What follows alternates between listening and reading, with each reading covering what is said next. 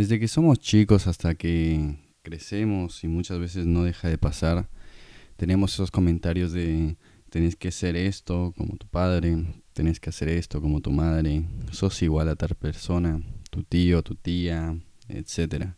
Todos estos son cuestiones que se involucran en lo que vamos a hablar en el episodio del día de hoy. Los mandatos. Vestigios, un podcast destinado a abordar temas de psicología, salud mental y su relación con temas de la vida cotidiana.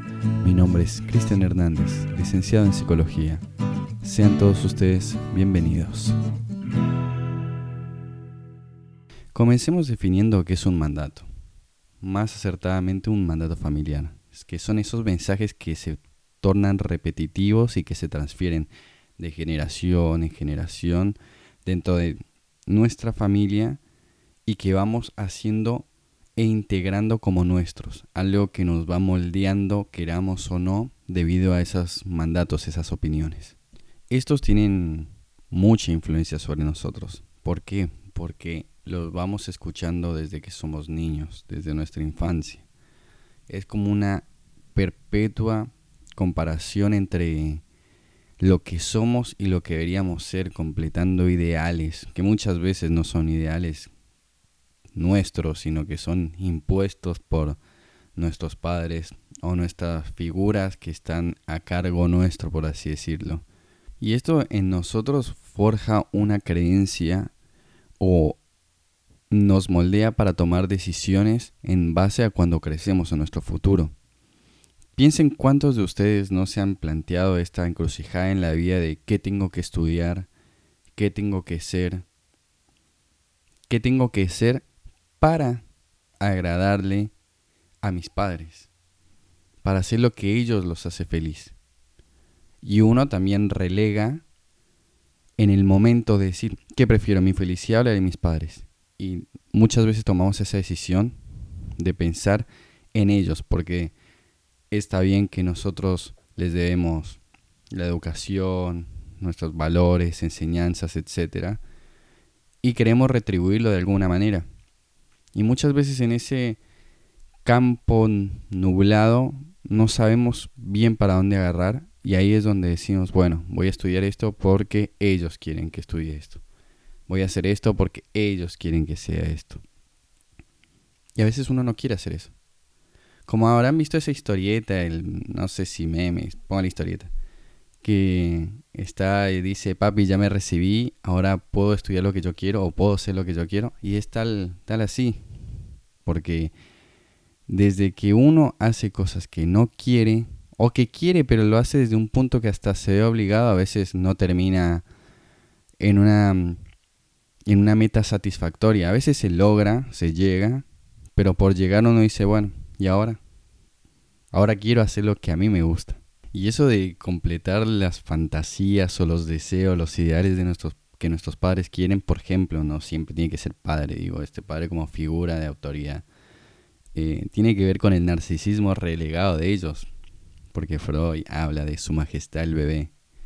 Nosotros somos como hijos ese envoltorio de narcisismo de cosas que ellos no pudieron ser. Entonces, vieron los padres que también van y presionan al hijo en el fútbol, tenés que ser el mejor, tenés que bla, bla, bla, etcétera.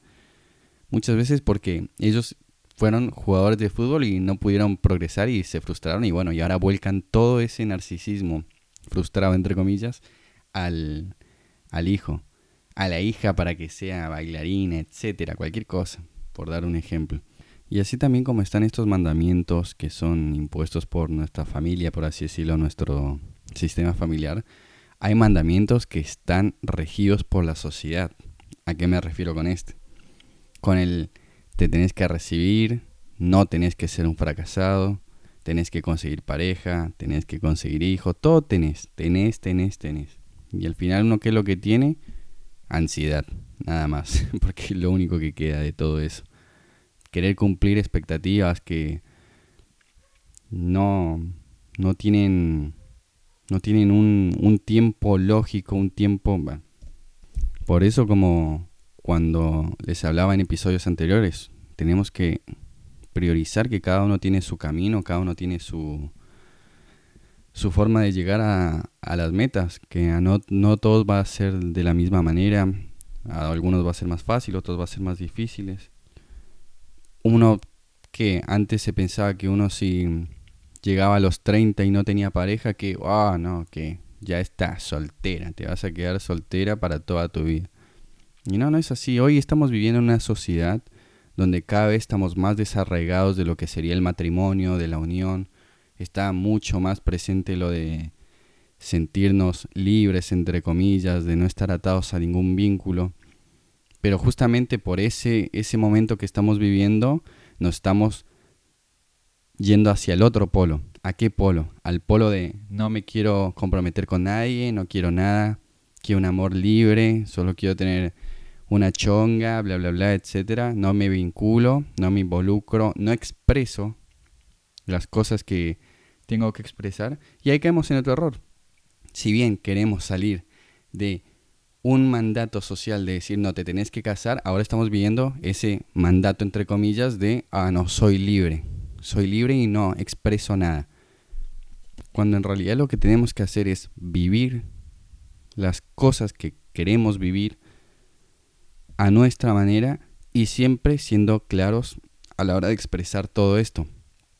Porque más allá de que uno esté casado y no sea feliz y no lo exprese, es lo mismo que uno esté chongueando y no se exprese claridad a qué se quiere llegar con ese tipo de vínculo.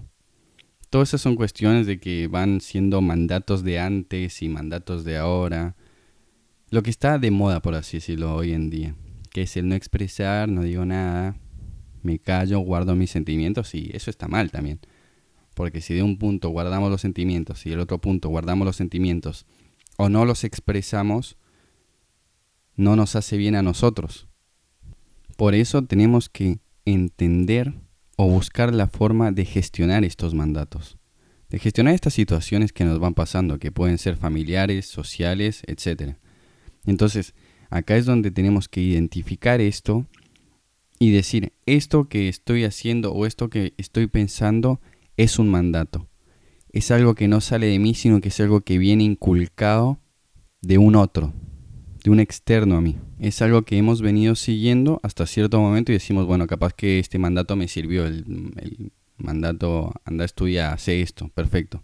Pero después hay que poner nuestra cuota para así ver hasta qué punto es un mandato y qué punto ya tenemos nosotros para tomar una decisión respecto a eso, respecto a lo que queremos y lo que nos hace bien. Sin embargo, no es tarea fácil. Por eso, no se puede romper simplemente con esta estructura que tenemos, porque nosotros tenemos una estructura que se fue moldeando de a poco, de a poco y quedó así. Y después cambiar esto, romper esto, y no sería romper, sino que sería justamente moldear, porque las creencias o cuestiones de nuestro pasado nos ayudan a moldear a las cosas que sabemos ahora y cómo nos vamos a desenvolver de hoy en más.